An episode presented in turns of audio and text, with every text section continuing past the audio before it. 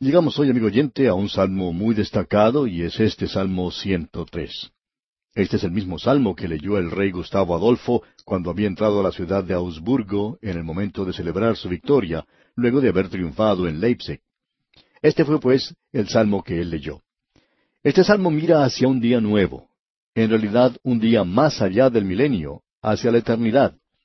En este salmo encontraremos la totalidad del cumplimiento. La nación de Israel en el pasado ha acudido a leer este salmo y en el presente el israelita piadoso también acude a leerlo. En el futuro también acudirá a leer este salmo. Lo mismo ocurre con los creyentes en forma individual y en la iglesia. Todos encuentran una fuente de fortaleza y vida en este salmo. Es un salmo de alabanza y acción de gracias por las cosas recibidas y de alabanza por una persona. Los creyentes encuentran aquí una verdadera fuente de fuerza y vida, y esa persona a la que nos referíamos es Cristo mismo. Creemos que se cantaba este salmo, y esa persona a la cual se referían es Cristo, y lo cantaban en forma antifonal. Comenzaba con una interpretación por un solista, y finalizaba en una sinfonía de alabanza universal.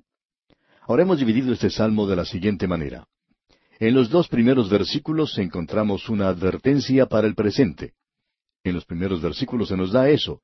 En los versículos tres al nueve vemos una declaración concerniente a Jehová, y luego en los versículos diez hasta el dieciséis una declaración concerniente al hombre, y en los versículos diecisiete hasta el veintidós encontramos una proclamación para el futuro. Notemos entonces que aquí al mismo comienzo del Salmo tenemos esta advertencia para el presente. Y usted se puede dar cuenta de lo personal que es esto.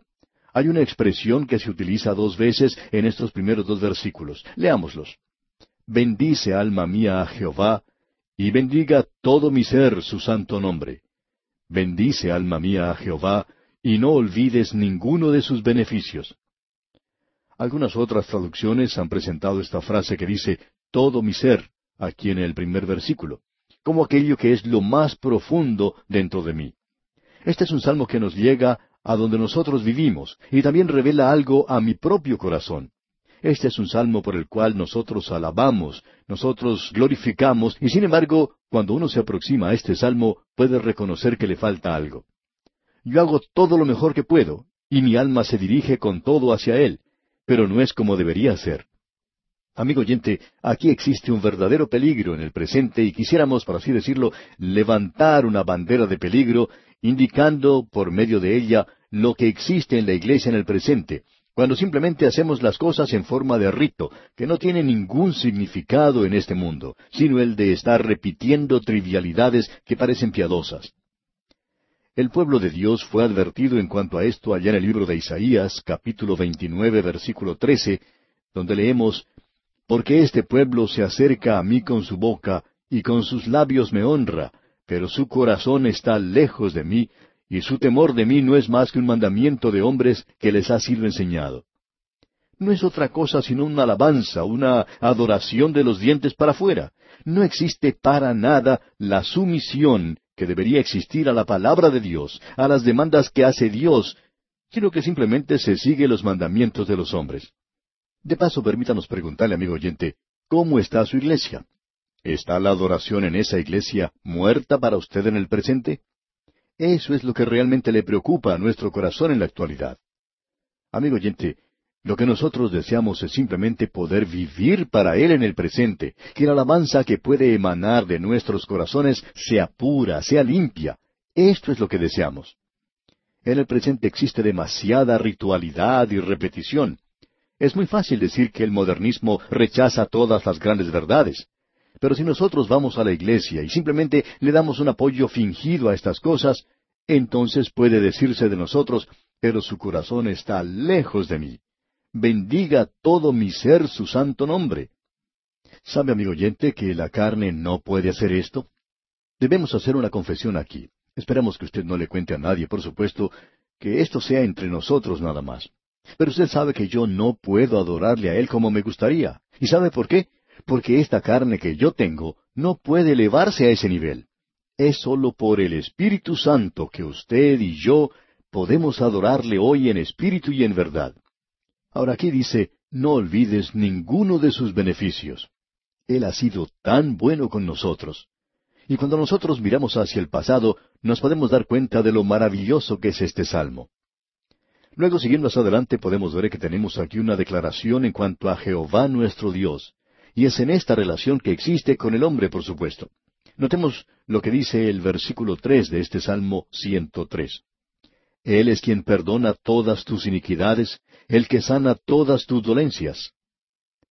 Deseamos expresar nuestra opinión aquí y encontramos que estamos en desacuerdo con muchas personas, que esto habla acerca de la edad del reino más allá en la eternidad. Debemos ser francos al decir que esto se refiere tanto a enfermedades y dolencias físicas como a dolencias espirituales. Él nos ha hablado claramente acerca de lo que va a ser la época del reino. Él dice, no dirá el morador, estoy enfermo. Al pueblo que more en ella le será perdonada la iniquidad. Eso lo podemos leer allá en el libro de Isaías capítulo 33, versículo 24. Escuchamos muchas veces que la gente dice que muchos de estos supuestos sanadores que existen en el presente están enfatizando la salvación. Pero la verdad es que no creemos que ellos enfaticen la salvación. Ellos colocan esto al final de una serie de reuniones, pero aquellos que han ido nos cuentan que siempre dan una invitación al final para aceptar a Cristo. Amigo oyente, la enfermedad es resultado del pecado, y el asunto del pecado debe ser arreglado primero. Él fue entregado por nuestras rebeliones, fue resucitado para nuestra justificación. Y encontramos aquí en el versículo cuatro de este Salmo 103 lo siguiente. El que rescata del hoyo tu vida, el que te corona de favores y misericordias. Antes de seguir adelante con esto, permítanos decir algo más sobre las enfermedades, y es que nosotros debemos reconocer que muchos de los más destacados siervos de Dios han estado enfermos, y nunca han sido sanados en toda su vida, ni aun al llegar a su lecho de muerte. Pablo el apóstol, por ejemplo, era uno de ellos. Y si alguno podía haber demandado sanidad, nos parece que él debería haber sido uno de ellos. Pero él tenía ese aguijón en la carne. Quizá fue enfermedad de la vista. Y así hay muchos otros siervos de Dios que estuvieron enfermos y que nunca fueron sanados. ¿Podemos entonces arriesgarnos a decir que si usted no puede demandar sanidad, entonces es que hay algo que anda mal con usted si no puede lograr ser sanado? Es algo maravilloso si uno puede ser sanado, por supuesto. Pero debemos comprender una cosa, amigo oyente, y es que aquellos siervos de Dios que habían sido escogidos especialmente nunca experimentaron esto. Nos encontramos, pues, en una magnífica sección de los Salmos. Trata de nuestro Dios, y se nos dice aquí en el versículo cinco, el que sacia de bien tu boca, de modo que te rejuvenezcas como el águila. En cierta ocasión, hace ya muchos años, se presentó en la televisión una persona, una mujer, que decía poseer el don de la sanidad. En las propagandas se mostraba una fotografía de ella que parecía una adolescente, y lo que uno podía ver en la televisión, pues no era una adolescente, no había sido rejuvenecida. Amigo oyente, eso ocurrirá en el milenio. En realidad sabemos que vamos a recibir un cuerpo completamente nuevo. No lo tenemos aún, pero lo recibiremos algún día. Escucha ahora lo que dicen los versículos seis y siete de este Salmo 103. Jehová es el que hace justicia y derecho a todos los que padecen violencia. Sus caminos notificó a Moisés y a los hijos de Israel sus obras. Dios había dado a conocer a Moisés sus caminos, pero todo lo que vieron los hijos de Israel fueron los milagros. Ellos no comprendían. Hay muchas personas así en el presente.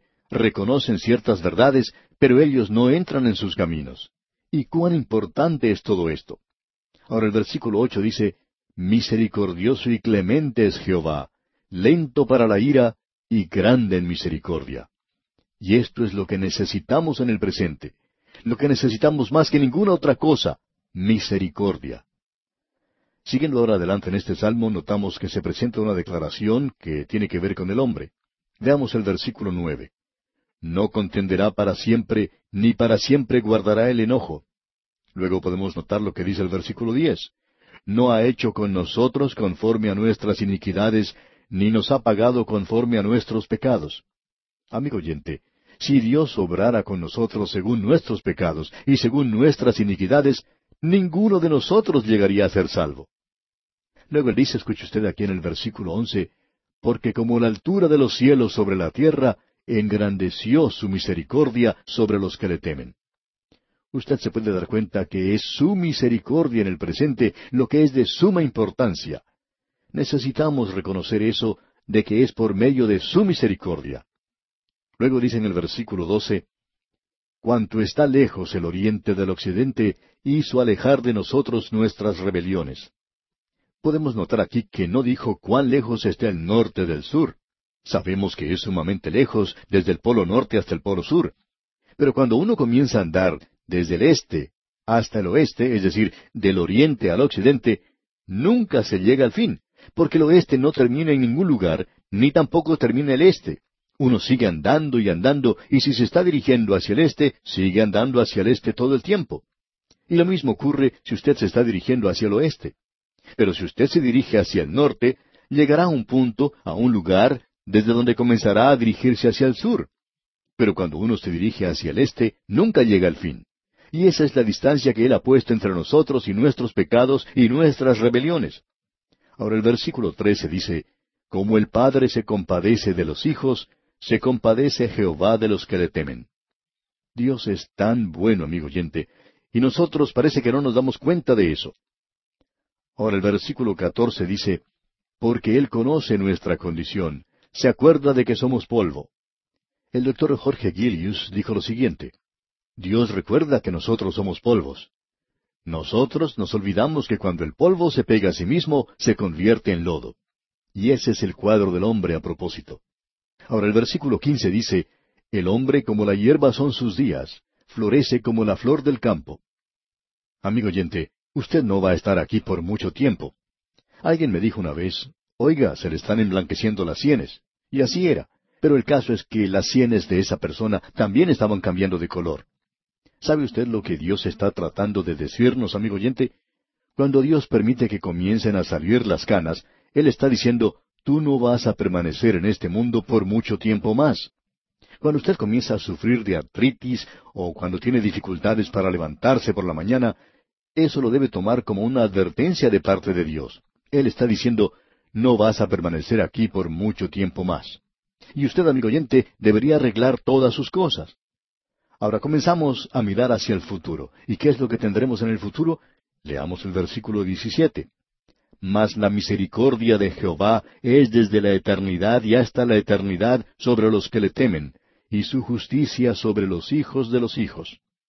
Es algo maravilloso el poder mirar hacia el futuro y saber que Dios siempre tendrá misericordia de nosotros. Es tan maravilloso conocer eso. Y es algo que nosotros debemos reconocer. Notemos ahora lo que dice aquí el último versículo de este Salmo 103, el versículo 22. Bendecid a Jehová vosotras todas sus obras, en todos los lugares de su señorío. Bendice, alma mía, a Jehová. Y llegamos ahora al Salmo 104, que se llama un salmo de la naturaleza, o como lo llama una nueva traducción de la Biblia, una alabanza al Dios de la creación. Uno puede observar aquí todos los días de la creación. Por ejemplo, comienza diciendo aquí en el versículo uno, Bendice alma mía a Jehová. Jehová Dios mío, mucho te has engrandecido, te has vestido de gloria y de magnificencia. Ahora nosotros estamos hablando aquí del Dios de la creación, y el versículo dos dice, El que se cubre de luz como de vestidura, que extiende los cielos como una cortina. En el primer día, Dios dijo, sea la luz, y fue la luz, usted recuerda. Eso fue en el primer día. Y aquí tenemos el que se cubre de luz como de vestidura. Se nos dice que en el segundo día de la creación Dios dijo, haya expansión en medio de las aguas y separe las aguas de las aguas. Él puso las aguas sobre nosotros y las aguas debajo de nosotros. Y entonces tenemos lo que dice aquí el versículo dos, volvamos a leerlo. El que se cubre de luz como de vestidura, que extiende los cielos como una cortina. De la misma manera que uno extiende una carpa, una tienda. En aquellos días, cuando los israelitas llegaban a cierto lugar en una caravana, al detenerse ellos preparaban sus carpas, sus tiendas.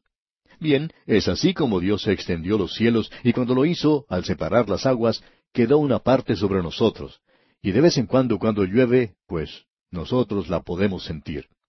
Ahora en el versículo tres dice, que establece sus aposentos entre las aguas, el que pone las nubes por su carroza, el que anda sobre las alas del viento. Aquí tenemos un cuadro maravilloso del segundo día de la creación. Al continuar la lectura de este maravilloso salmo, notaremos que el tercer día de la creación se presenta, y podemos notar lo que dice aquí el versículo cinco. Él fundó la tierra sobre sus cimientos, no será jamás removida. Luego el versículo seis de este Salmo 104 dice, Con el abismo como con vestido la cubriste, sobre los montes estaban las aguas. Y aquí tenemos una referencia al diluvio también. Pero usted recuerda que en el tercer día Él dividió las aguas que estaban debajo de los cielos. Usted se da cuenta que puso agua sobre ellos, las nubes que podemos observar llevan bastante agua. Luego Él separa la tierra de las aguas. Esta es una alabanza a Dios por su creación, como se puede apreciar, de la tierra y del mar. Ahora, ¿qué fue lo que Él hizo en el cuarto día? Él no creó al sol y la luna. Él simplemente dijo, haya lumbreras en la expansión de los cielos. Y están allí para regular el tiempo en este mundo. Luego tenemos en el versículo 19 de este Salmo 104 que estamos leyendo, hizo la luna para los tiempos, el sol conoce su ocaso. Aún los seres más atrasados conocen esto. En el estado de Arizona, en los Estados Unidos, se ha descubierto ciertas ruinas construidas por los indígenas. Allí se encontró dos varas que estaban contra una pared, y no se podían dar cuenta a sus descubridores para qué eran. Luego descubrieron que en la época de plantar el maíz, uno podía mirar a través de esas varas y podía ver la luna. Entonces podemos apreciar que Dios hizo la luna para los tiempos. Eso es lo que dice aquí. El mismo versículo nos dice, el sol conoce su ocaso. Y todo esto se mueve según su plan o según su programa. No nos venga a decir, amigo oyente, que vivimos en un universo que no tiene significado en el presente. Ahora, ¿qué fue lo que Dios hizo en el quinto día? Bien, en ese día fue cuando apareció la vida animal, y todo lo que se encuentra en el océano. En los versículos 25 y 26 de este Salmo 104 podemos leer, He allí el grande y anchuroso mar, en donde se mueven seres innumerables, seres pequeños y grandes. Allí andan las naves, allí este leviatán que hiciste para que jugase en él. Este es un cuadro maravilloso. Pero ¿qué podemos decir acerca del hombre? Leamos el versículo treinta. Envías tu espíritu, son creados, y renuevas la faz de la tierra. El hombre va a ser colocado sobre la tierra, su hogar está listo para él. Ahora el versículo treinta y uno dice, Sea la gloria de Jehová para siempre, alégrese Jehová en sus obras. Dios lo miró y vio que era bueno. En los versículos treinta y dos y treinta y tres dice, Él mira a la tierra y ella tiembla, toca los montes y humean. A Jehová cantaré en mi vida, a mi Dios cantaré salmos mientras viva. El hombre está en este mundo para alabar a Dios. Él ha sido colocado en esta tierra y aquí tiene su residencia. Él vivía en el jardín del Edén, en la casa número uno, allí es donde vive. Notemos lo que dice el versículo treinta y cuatro. Dulce será mi meditación en él, yo me regocijaré en Jehová. ¿Pero qué fue lo que sucedió? El versículo treinta y cinco dice, Sean consumidos de la tierra los pecadores, y los impíos dejen de ser. Bendice alma mía a Jehová. Aleluya. El hombre ha pecado. ¿Y qué es lo que va a hacer Dios? Él los va a quitar de la tierra y usted, amigo oyente, va a correr la misma suerte a no ser que esté dispuesto a volverse a Cristo, a acudir a Él. Y podemos estar seguros de una cosa, que este mundo no va a ser su residencia permanente. Dios lo llevará a otro lugar, y allí va a ser su residencia. Llegamos ahora a los salmos 105 y 106, que son dos salmos históricos. Estamos seguros de que David fue quien escribió el Salmo 105, porque la primera parte de este salmo es lo mismo que dice allá en el primer libro de Crónicas, capítulo 16, versículos 8 al 22. Y fue entonces cuando David llevó el tabernáculo a Jerusalén, y aquí tenemos la presentación de esta historia. Y los dos primeros versículos del Salmo 105 comienzan diciendo, Alabad a Jehová, invocad su nombre, dad a conocer sus obras en los pueblos, cantadle, cantadle salmos, hablad de todas sus maravillas. Luego en el versículo cinco de este Salmo ciento cinco leemos Acordaos de las maravillas que Él ha hecho, de sus prodigios y de los juicios de su boca. Él va hacia el pasado y comienza hablando de la descendencia de Abraham y del pacto que Dios hizo con Abraham, Isaac y Jacob. Luego continúa hablando de José en la tierra de Egipto y en el versículo veintitrés leemos Después entró Israel en Egipto y Jacob moró en la tierra de Cam. y el versículo 26 continúa diciendo, envió a su siervo Moisés y a Aarón, al cual escogió. Luego, en el versículo 38, notamos algo que es bastante interesante. Leamos el versículo 38 de este Salmo 105. Egipto se alegró de que salieran, porque su terror había caído sobre ellos. Ellos se alegraron mucho de que los israelitas los dejaran debido a las plagas que tuvieron que sufrir, y Dios los llevó a su propia tierra. La declamación de esta historia del pueblo es algo por lo cual se debe alabar. Amigo oyente, hay algo mal si usted no puede mirar al pasado en su propia vida y no encuentra algo por lo cual pueda darle gracias a Dios. Y así llegamos al Salmo 106, un salmo que es bastante largo y que también es un salmo histórico, con el cual se finaliza esta sección de números en los salmos, y que acompaña el viaje del pueblo de Israel por el desierto. El primer versículo de este Salmo 106 dice, Aleluya, alabad a Jehová porque Él es bueno, porque para siempre es su misericordia. Y luego tenemos esa confesión de pecado en el versículo seis de este mismo Salmo. Demos lectura. Pecamos nosotros como nuestros padres, hicimos iniquidad, hicimos impiedad. Amigo oyente, cuando usted mira hacia el pasado en su vida, usted no solo encuentra algo por lo cual debe darle gracias a Dios, sino que le tiene que dar gracias por la salvación. Él ha perdonado sus pecados, es decir, si usted se ha vuelto al Señor Jesucristo y le ha pedido que sea su Salvador. Como podemos apreciar, amigo oyente, estos son salmos maravillosos. Deberíamos saturarnos con la lectura y meditación de ellos.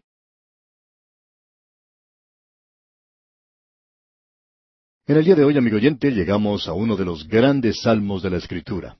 Es el Salmo 107. Es un salmo que ha sido mal entendido por muchos. Pensamos que uno de los mejores expositores de la Escritura, como fue Matthew Henry, por ejemplo, quien ha tenido muchas cosas maravillosas que decir acerca de los salmos, no expresó correctamente lo que correspondía a este salmo, porque no pudo ver lo profético que tenía. Confiamos que usted pueda ver, pueda apreciar que estos salmos tienen un significado muy profundo. Cuando uno los coloca en el contexto apropiado, de allí parte hacia nosotros en el día de hoy un nuevo significado. Usted va a encontrar hoy que este salmo tiene significado para nosotros en el presente. Vamos a enfatizar eso porque hoy tiene un significado especial. Y comienza de la siguiente manera. Leamos los primeros dos versículos de este Salmo 107. Alabad a Jehová porque Él es bueno, porque para siempre es su misericordia. Díganlo los redimidos de Jehová, los que ha redimido del poder del enemigo. Amigo oyente, en el día de hoy necesitamos más creyentes que digan el mensaje que tenemos. Aquí se nos dice, díganlo los redimidos de Jehová. No es bueno ir de un lado para otro criticando y quejándose. Si usted es creyente, amigo que me escucha, cuente a los demás lo bueno que es Dios, porque Él es bueno. Lamentablemente en el mundo en que vivimos, la reputación de Dios es mala. Una reputación es lo que la gente piensa que somos. Y Dios no tiene ningún amigo entre la corte, digamos, de las multitudes de este mundo. No tiene un defensor, no tiene ningún aliado que testifique su favor. No hay nadie que se presente como testigo y que diga algo bueno acerca de Dios. Ahora, si usted tiene alguna duda en cuanto a esto, pues mire a su alrededor. Usted puede ver en las religiones paganas, por ejemplo, que el concepto que tienen de Dios es algo terrible. Él es un Dios que destruye y que no salva, y que es muy difícil de entender. Es un Dios que no está interesado para nada en nosotros, ni tampoco nos ama. La gente común de hoy en este mundo, que tiene su apariencia de civilizada, con una porción mínima de educación, unido a un poquito de educación cristiana, como el maquillaje que se aplica en algunos, para estos Dios no es una persona que uno debe cultivar. Lo mantenemos siempre por allá a la distancia. Él no es en realidad un buen vecino. Muy difícil de agradar. Él es lo mismo que esa idea popular que existe acerca del policía, que nos espera a la vuelta de la esquina para ver si cometemos alguna falta. Él no es un amigo para nada. Una niñita dio el concepto general de lo que es Dios cuando ella presentó un versículo de la Escritura y se confundió un poquito. Esto es lo que ella dijo. Si Dios es por usted, usted está contra de Él. Y esa es la forma de pensar de muchas personas hoy. Así es que, si alguien va a decir que Dios es bueno, díganlo los redimidos de Jehová, como dice aquí. Dios es bueno. Esa no es una condición que necesite alguna prueba. No es una frase gastada, no es una consigna ni un lema, tampoco es propaganda. Es la pura verdad. Este es un salmo al cual nos gustaría escribir la música. Ahora, claro que no somos músicos. Creemos que aquí tenemos cuatro estrofas. Usted puede darse cuenta que este salmo se divide mecánicamente de esta manera. En el versículo ocho usted tiene un coro. Allí dice, leamos, Alaben la misericordia de Jehová y sus maravillas para con los hijos de los hombres. Luego uno puede apreciar que el versículo 21 repite lo mismo. Y si sigue leyendo y ve el versículo 31, puede notar que allí se repite nuevamente. Así es que tres veces en este salmo tenemos esto que divide el salmo y lo podríamos llamar su coro. En los primeros siete versículos tenemos la providencia de Dios. Aquí es donde Él dirige a los peregrinos. Haríamos que esta parte fuese cantada por un tenor. Luego, en los versículos del ocho hasta el veinte, tenemos el perdón de Dios. Aquí Él liberta a los prisioneros. Diríamos aquí que esta es una parte para ser cantada por una soprano. Luego, en los versículos 21 al 30, tenemos la protección de Dios. Y aquí es donde Él hace desaparecer los problemas y esta parte es para ser cantada por un bajo.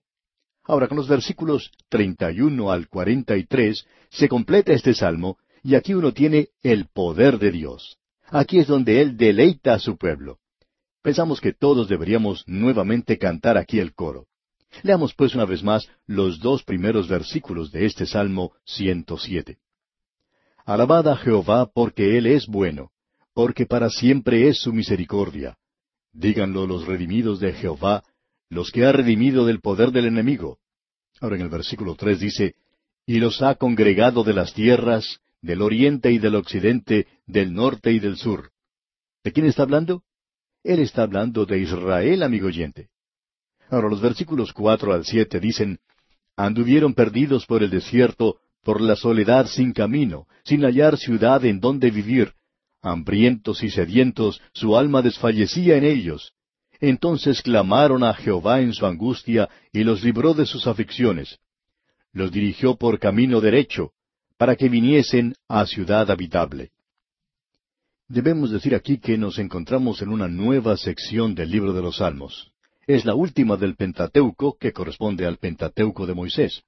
Esta es la sección de Deuteronomio y aquí tratará de la palabra de Dios.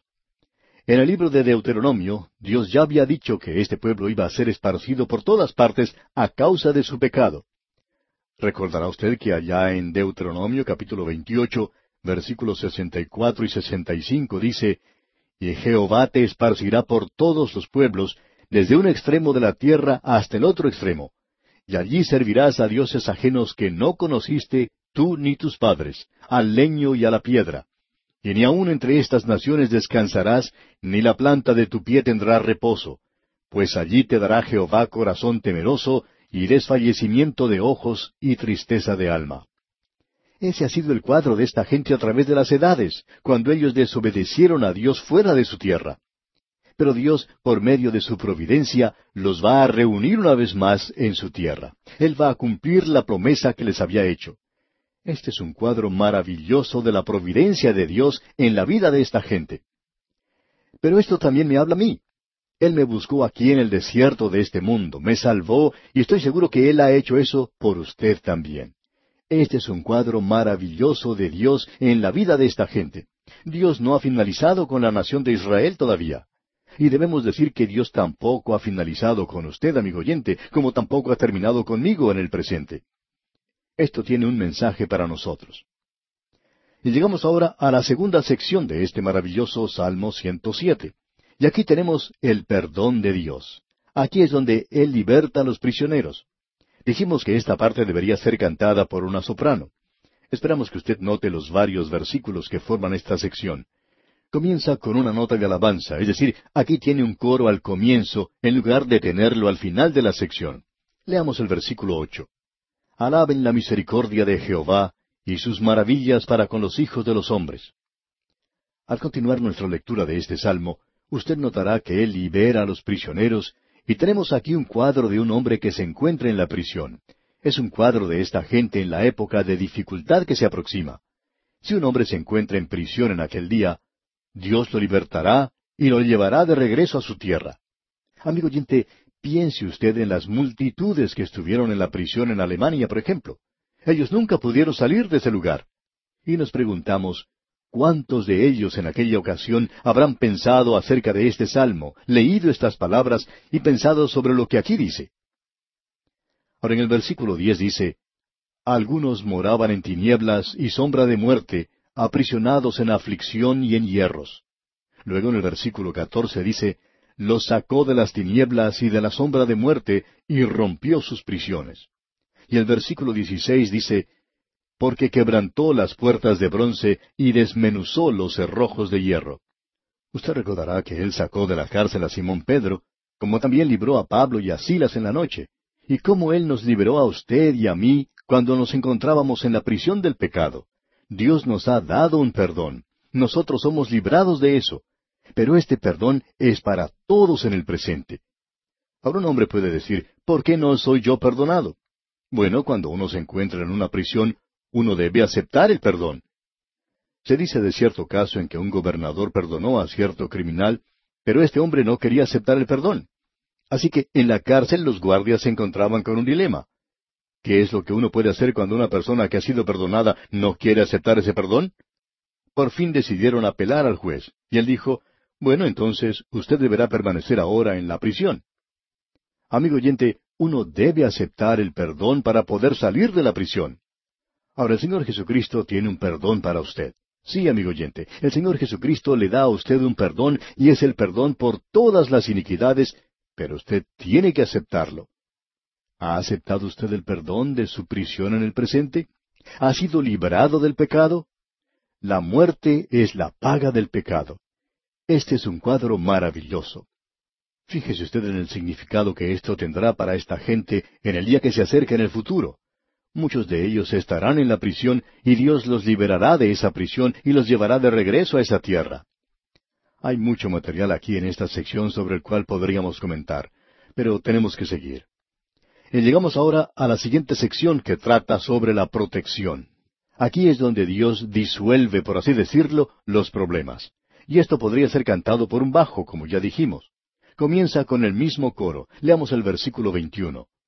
Alaben la misericordia de Jehová y sus maravillas para con los hijos de los hombres. Luego leemos en el versículo 22 ofrezcan sacrificios de alabanza y publiquen sus obras con júbilo. Y esa es la clase de sacrificio que Dios quiere que usted y yo traigamos en el día de hoy. Y eso es lo que nosotros traemos, llevamos el sacrificio de la alabanza. Eso es lo que Él quiere de nosotros en el día de hoy, y debemos obedecer y aceptar esa clase de sacrificio. Ofrezcan sacrificios de alabanza. Y como resultado, nos dice el escritor a los Hebreos en el capítulo 13, tenemos un altar del cual no tienen derecho de comer los que sirven al tabernáculo, porque los cuerpos de aquellos animales cuya sangre a causa del pecado es introducida en el santuario por el sumo sacerdote, son quemados fuera del campamento. Por lo cual también Jesús, para santificar al pueblo mediante su propia sangre, padeció fuera de la puerta. Salgamos pues a él fuera del campamento, llevando su vituperio, porque no tenemos aquí ciudad permanente, sino que buscamos la porvenir. Así que ofrezcamos siempre a Dios, por medio de Él, sacrificio de alabanza, es decir, fruto de labios que confiesen su nombre. Amigo oyente, usted no tiene que esperar ir a la iglesia para ofrecer un sacrificio a Él, es decir, el fruto de sus labios, cantar sus alabanzas a Él. Ahora, ¿por qué debemos hacer eso? Por la protección de Él. Él le ha llevado a usted a la hora presente. Ahora notemos lo que dicen aquí los versículos 23 al 25 de este Salmo 107. Los que descienden al mar en naves y hacen negocio en las muchas aguas, ellos han visto las obras de Jehová y sus maravillas en las profundidades. Porque habló e hizo levantar un viento tempestuoso que encrespa sus ondas. En el pasado, cuando existían esos veleros que recorrían los mares, esto era algo bastante peligroso. Cuando un hombre se embarcaba en un viaje como estos, él no sabía si iba a poder regresar o no. No podía estar seguro de eso. Así que en aquel día esa gente se encomendaba más a Dios. No es lo mismo que están haciendo muchas personas en el presente cuando ellos ni siquiera piensan acerca de esto. Se suben a un barco o abordan un avión y ni siquiera piensan en lo que puede ocurrir. Quizás sea a causa de esa filosofía fatalista que dice que si va a suceder, pues que uno no puede hacer nada en cuanto a eso. y entonces nos encomiendan a Dios.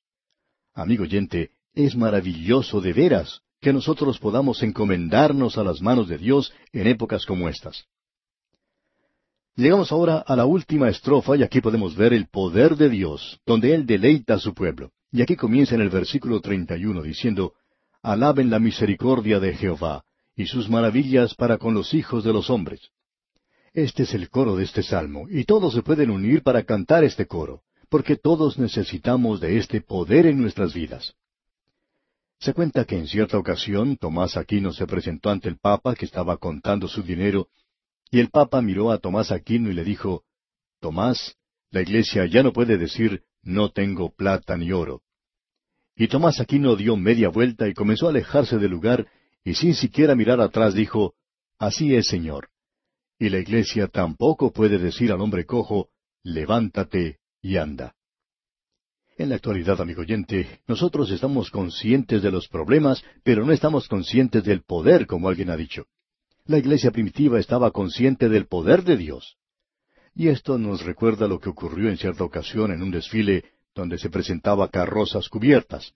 Una de esas carrozas estaba auspiciada por una compañía de petróleo, y en la mitad del desfile se le acabó la gasolina a esta carroza. Ahora todo el mundo que estaba presenciando ese desfile comenzó a reírse, ya que una carroza representando una compañía de petróleo sería la última en quedarse sin gasolina pero alguien se había olvidado de llenar el tanque y allí quedaron a mitad de camino. Una cosa de esas nos hace pensar en el cuadro de la iglesia en el presente. Tenemos edificios hermosos, bien decorados, tenemos programas atractivos, así como también nuestros servicios. También utilizamos la propaganda en el día de hoy, pero no existe ningún poder, y esto es lo que realmente necesitamos en el presente. Opinamos que esa es una de las razones por la cual no estamos alabándole a Él como debemos. Ahora el versículo 32 de este Salmo 107 dice, Exáltenlo en la congregación del pueblo y en la reunión de ancianos lo alaben. Necesitamos alabar a Dios hoy. Eso es lo que pone la gasolina en el tanque, eso es lo que le da la potencia para que el cohete salga hacia el espacio, y ese es el cuadro que se nos presenta aquí. Finalizamos esta sección leyendo el versículo 43 de este Salmo 107. ¿Quién es sabio y guardará estas cosas y entenderá las misericordias de Jehová? La diferencia que existe entre bondad y benevolencia o misericordia fue demostrada por una pequeñita que dijo en cierta ocasión. Si usted va a su mamá y le pide un pedazo de pan y mantequilla y ella se lo da, entonces eso es bondad. Pero si ella le pone además de la mantequilla un poco de mermelada, eso es benevolencia. Amigo oyente, la misericordia, la benevolencia de Dios hacia nosotros es algo maravilloso en el presente. ¡Qué cuadro más glorioso que se nos presenta aquí! Siguiendo adelante tenemos ahora los salmos 108 y 109. El salmo 108 es un salmo de David, es un salmo maravilloso. No queremos dedicar demasiado tiempo a esto, pero podemos decir que este salmo ha provocado demasiada crítica. Algunos opinan que esto es algo así como un remiendo, pero no es eso, amigo oyente, es un gran salmo, y permítanos que enfaticemos eso aquí. El primer versículo del Salmo 108 dice, Mi corazón está dispuesto, oh Dios, cantaré y entonaré salmos, esta es mi gloria. Estos son los remanentes de Israel que han sido redimidos y que regresan a su hogar alabando y exaltando al Señor. Vimos eso en el Salmo anterior. Dios los iba a llevar de regreso a su tierra. Y él hizo eso y los trajo de todas partes de regreso a su tierra, y ellos ahora están alabando y glorificando a Dios. Ahora el versículo siete de este Salmo 108 dice, Dios ha dicho en su santuario, Yo me alegraré, repartiré a Siquem y mediré el valle de Sucot. Luego él habla acerca de dividir esa tierra y cómo será dividida en aquel día. Es algo glorioso, maravilloso lo que tenemos en este salmo. Pero nosotros no vamos a dedicar más tiempo a esto aquí. Ahora, en el Salmo 109 usted puede encontrar la humillación de Cristo. Este es un salmo mesiánico. El salmo siguiente, el Salmo 110, también es un salmo mesiánico. En estos dos salmos mesiánicos, el uno trata de la humillación de Cristo y el otro de la exaltación de Cristo. Quisiéramos destacar algunas cosas que se mencionan aquí en este Salmo 109. Los versículos ocho y nueve se citan allá en el capítulo uno del libro de los Hechos de los Apóstoles y se los aplica a Judas Iscariote. Permítame leerlos. sean sus días pocos, tome otro su oficio, sean sus hijos huérfanos y su mujer viuda. Esto puede indicar que Judas era casado y que si él había tenido hijos, estos habrían sido vagabundos, unos hijos descarriados. No tenemos en realidad ninguna otra información acerca de este hombre, aparte de lo que dice este versículo aquí, que cuando él fue separado, Simón Pedro llevó a cabo una elección para reemplazarlo. Luego en el Salmo 110 tenemos la exaltación del Señor Jesucristo, y en el versículo primero de este Salmo 110 leemos, Jehová dijo a mi Señor, siéntate a mi diestra, hasta que ponga a tus enemigos por estrado de tus pies. Este es un salmo que usted puede encontrar citado en el segundo capítulo de la epístola a los Hebreos. Nos damos cuenta que ya se nos acaba el tiempo, amigo oyente, y vamos a tener que dejar esto aquí. Pero vamos a continuar en nuestra próxima ocasión y prestar un poco más de atención a lo que dice este Salmo 110. Es un salmo bastante breve, pero es un salmo que es citado muy a menudo y se refiere al sacerdocio del Señor Jesucristo, que es del orden de Melquisedec. Y eso es lo que enfatiza el escritor del libro a los Hebreos, que el sacerdocio del Señor Jesucristo es superior a aquel del Antiguo Testamento, es decir, superior al sacerdocio de Aarón o de los levitas, así es que tendremos que esperar, amigo oyente, hasta nuestro próximo programa.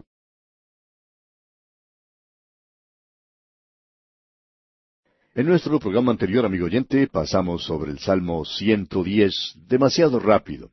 En realidad nos sentimos algo apenados de la forma en que tratamos el Salmo 109.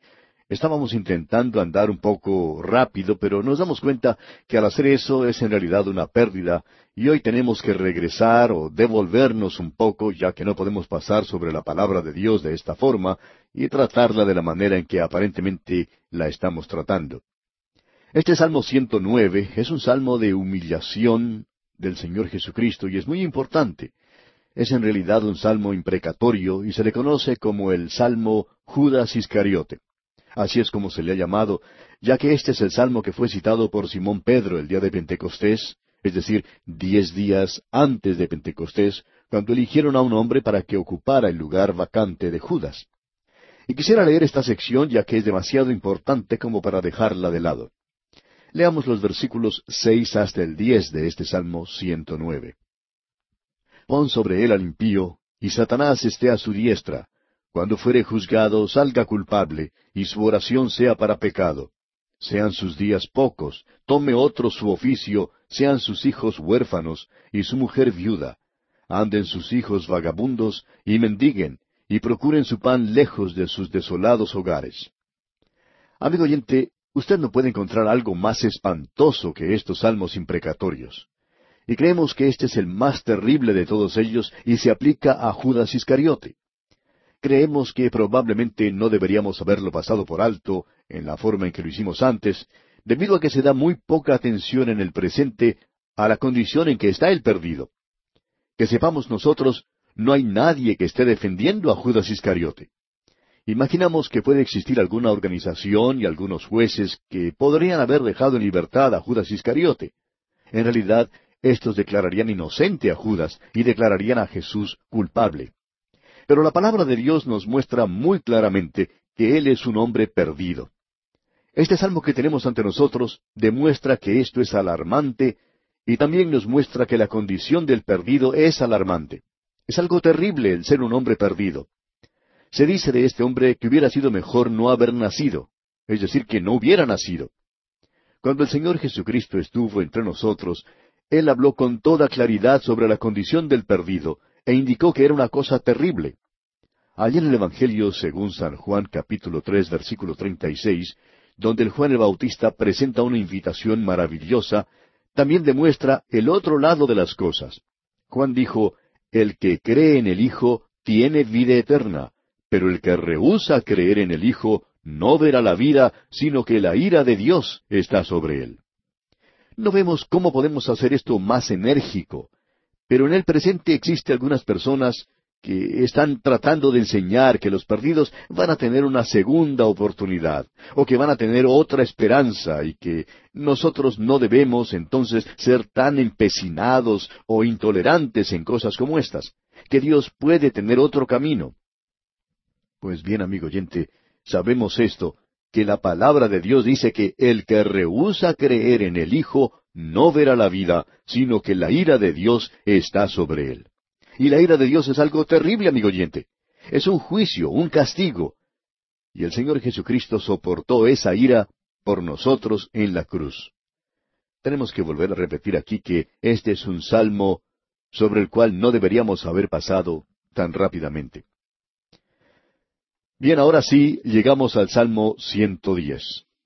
Y aquí no tenemos la humillación del Señor Jesucristo, sino que tenemos la exaltación, el ensalzamiento del Señor.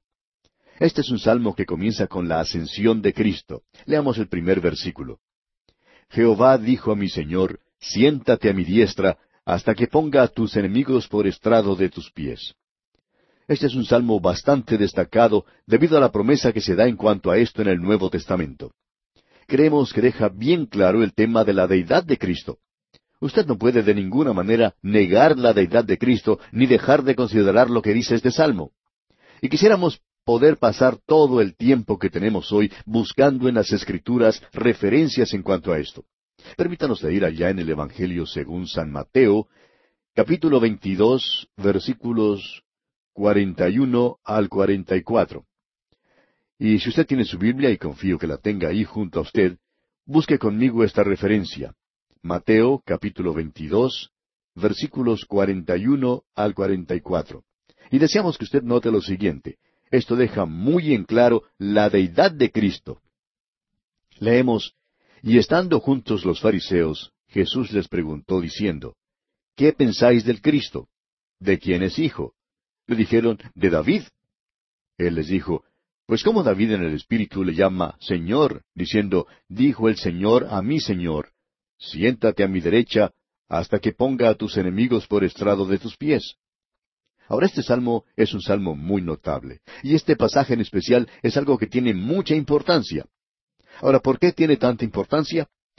Porque se está hablando de igual a igual, o si le parece, Dios hablando a Dios. Esto es citado nuevamente en los libros de Marcos, Lucas y una vez más en el libro de los Hechos de los Apóstoles. También lo puede usted leer allá en el primer capítulo del libro de Hebreos, en el versículo 13. Esto es algo que uno no puede pasar por alto. Si alguien dice que la Biblia no enseña las verdades de Jesucristo, entonces estas personas no están familiarizadas con la palabra de Dios. Permítanos leer este versículo aquí en el capítulo primero de la epístola a los Hebreos, versículo 13. Allí dice, Pues ¿a cuál de los ángeles dijo Dios jamás, siéntate a mi diestra hasta que ponga a tus enemigos por estrado de tus pies? Nos damos cuenta entonces que esta sección declara la deidad del Señor Jesucristo. Esto no lo podemos pedir que se nos presente de una forma más clara de lo que se nos presenta aquí. Podemos pasar mucho tiempo con este salmo, y lo vamos a leer. Leamos ahora el versículo dos. Jehová enviará desde Sión la vara de tu poder, domina en medio de tus enemigos. Esto nos habla de la venida de Cristo a este mundo a reinar en Sión, ya que Isaías dijo en el capítulo dos, versículo tres, Porque de Sión saldrá la ley y de Jerusalén la palabra de Jehová. Ese será el centro del gobierno de esta tierra en estos últimos días. Y Dios tiene un propósito para este pueblo en el futuro. Ahora el versículo tres dice, Tu pueblo se te ofrecerá voluntariamente en el día de tu poder, en la hermosura de la santidad. Desde el seno de la aurora tienes tú el rocío de tu juventud. En ese entonces se podrá ver el más grande movimiento hacia el Señor Jesucristo que haya tenido lugar en este mundo. Alguien ha dicho que Dios salvará a más gente durante ese tiempo que los que se perderán. Parecería que en el presente las cosas no están andando muy bien, pero como usted se da cuenta, amigo oyente, Él no ha finalizado todavía. Él tiene mucho en el pasado y tiene mucho también en el futuro. Tiene grandes planes para el futuro. Ahora el versículo cuatro dice, Juró Jehová y no se arrepentirá. Tú eres sacerdote para siempre, según el orden de Melquisedec. Nuevamente tenemos aquí algo que en realidad es muy importante, y es que el Señor Jesús es el sumo sacerdote según el orden de Melquisedec. Aquí tenemos algo que tendremos que hacer esperar hasta llegar a la epístola a los Hebreos para desarrollarlo bien, ya que aquí tenemos una de las grandes verdades de la palabra de Dios. Para recalcar esto, Permítanos leer allá en la epístola a los Hebreos, precisamente capítulo cinco, versículos seis al ocho. Como también dice en otro lugar, Tú eres sacerdote para siempre, según el orden de Melquisedec. Y Cristo, en los días de su carne, ofreciendo ruegos y súplicas con gran clamor y lágrimas al que le podía librar de la muerte, fue oído a causa de su temor reverente. Y aunque era hijo, por lo que padeció, aprendió la obediencia. Aquí se nos presentan la deidad y la humanidad de nuestro Señor Jesucristo. Ahora, volviendo al Salmo 110, leamos los versículos cinco y seis. El Señor está a tu diestra, quebrantará a los reyes en el día de su ira. Juzgará entre las naciones, las llenará de cadáveres, quebrantará las cabezas en muchas tierras. Como usted se da cuenta, amigo oyente, Él viene en juicio. Eso lo deja muy claro allá en el Salmo 2. Él los quebrantará con una vara de hierro. Y el último versículo de este Salmo 110, el versículo siete, dice, Del arroyo beberá en el camino, por lo cual levantará la cabeza. En otras palabras, se nos dice aquí que Él está en camino hacia ese juicio. Y ahora llegamos al Salmo 111, que es un salmo de aleluya, y tenemos varios de estos salmos aleluya. Los salmos 111 y 112 son salmos aleluya, y también son salmos acrósticos, es decir, son perfectamente alfabéticos. Son como esos libros que nos toca estudiar cuando vamos por primera vez a la escuela. Árbol comienza con A, bote comienza con B, casa comienza con C, etc. Es decir, aquí en estos salmos tenemos las veintidós letras del alfabeto hebreo, y están presentados de una manera perfecta, aunque nosotros, claro está, no lo podemos ver porque en nuestro idioma castellano no aparecen de esa forma. Pero tenemos aquí ante nosotros tres salmos aleluya. Y llegamos a esa sección que es conocida como los salmos alel. La palabra alel significa cántico de alabanza.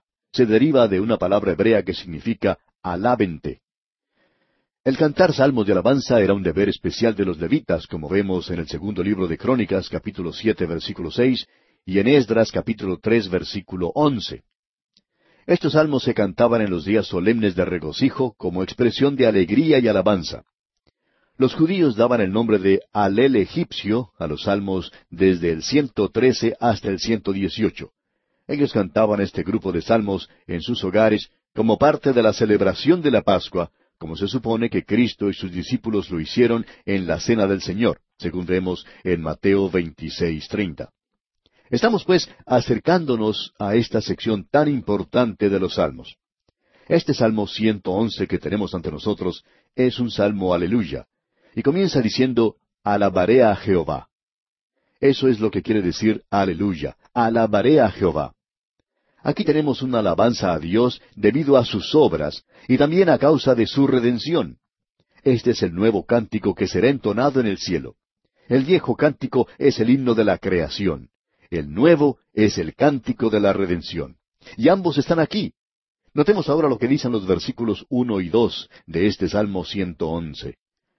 Alabaré a Jehová con todo el corazón, en la compañía y congregación de los rectos. Grandes son las obras de Jehová, buscadas de todos los que las quieren. Ellos están cantando sus alabanzas debido a las obras que Él ha realizado. Y los siguientes dos versículos, los versículos tres y cuatro, dicen, Gloria y hermosura es su obra, y su justicia permanece para siempre. Ha hecho memorables sus maravillas. Clemente y misericordioso es Jehová. Ese método que existe en el presente que atribuye el origen del universo a causas naturales, está quitando la gloria de Dios y del Señor Jesucristo. Le está robando a Él su gloria y eso es tan malo como negar su redención y denegarlo a Él como Salvador. Si usted lo acepta a Él como Salvador, entonces lo acepta también como Creador. Ahora Él va a mencionar la redención que tenemos como parte del coro del aleluya. Leamos el versículo nueve. Redención ha enviado a su pueblo, para siempre ha ordenado su pacto. Santo y temible es su nombre. Esta es su redención. Él envió su redención a su pueblo. Dios tiene la redención para ellos. Y el versículo diez dice, El principio de la sabiduría es el temor de Jehová. Buen entendimiento tienen todos los que practican sus mandamientos. Su loor permanece para siempre. Usted no puede equivocarse, amigo oyente, cuando alaba al Señor. Y prosiguiendo con este estudio, tenemos que el Salmo 112 es otro de estos maravillosos salmos, aleluya. También es un salmo acróstico, utilizando todas las letras del alfabeto hebreo. Nos damos cuenta que nosotros perdemos todo eso en la traducción al castellano. En el Salmo 112 encontramos un salmo que es perfectamente arreglado con el alfabeto en hebreo. Cuando usted lo lee en ese idioma, se puede dar cuenta que empieza con la primera letra Aleph y finaliza con Tau. Y aquí están las veintidós letras del alfabeto hebreo. Todas ellas están incluidas aquí. Tenemos aquí el énfasis de alabar a Dios por su justicia. La justicia de Dios hace que Él tenga que juzgar el pecado. ¿No le alegra a usted, amigo oyente, saber que Dios es quien es? Supongamos que Él fuese malvado y que intentara engañarnos y quisiera destruirnos. Eso es una cosa terrible aún de contemplar de esa manera. Pero Dios es bueno, amigo oyente. Dios es justo. Él tiene que tratar con el pecado porque Él es justo. Y Él quiere hacer todas las cosas correctas. Y yo quiero que Él haga eso. Yo quiero que las cosas que existen en mi propia vida sean arregladas. ¿No quisiera usted que esto pase en su vida también? Esto es algo por lo cual tenemos que alabarle. Así es que Aquí comenzamos una vez más. Leamos el primer versículo de este Salmo 112. Bienaventurado el hombre que teme a Jehová, y en sus mandamientos se deleita en gran manera. No desprecie sus mandamientos, amigo oyente. Ellos son como un espejo. Le permitirán a usted verse tal cual es, si usted es honesto con ellos. En una serie de mensajes que trataban sobre los diez mandamientos, nos pudimos dar cuenta de la gran ayuda que éstos resultan para la gente de nuestros días. Cierto hombre dijo al escucharlos, Este es un pecado del cual no me había dado cuenta, y me estaba separando de Dios. Y continuó diciendo, Yo pude ver que yo era un pecador terrible. Otra señora tenía por costumbre el tomar el nombre de Dios en vano. Ahora ella se ha acercado al Señor demostrando una conversión admirable. Y todo esto porque ella se vio a sí misma en el espejo de Dios. Y eso es lo que son los diez mandamientos. Usted los puede despreciar, pero si usted es honesto, si usted es honrado, usted sabe que no puede ser salvo cumpliéndolos. Usted necesita un Salvador, y esto es lo que ellos revelan. Ahora el versículo tres de este Salmo 112 dice, Bienes y riquezas hay en su casa, y su justicia permanece para siempre. Y esa es otra de las cosas que no le faltará nunca a Dios, la justicia. Él tiene abundancia de justicia. Nuestro Dios, amigo oyente, es justo. El versículo cuatro de este Salmo doce dice, Resplandeció en las tinieblas luz a los rectos, es clemente, misericordioso y justo.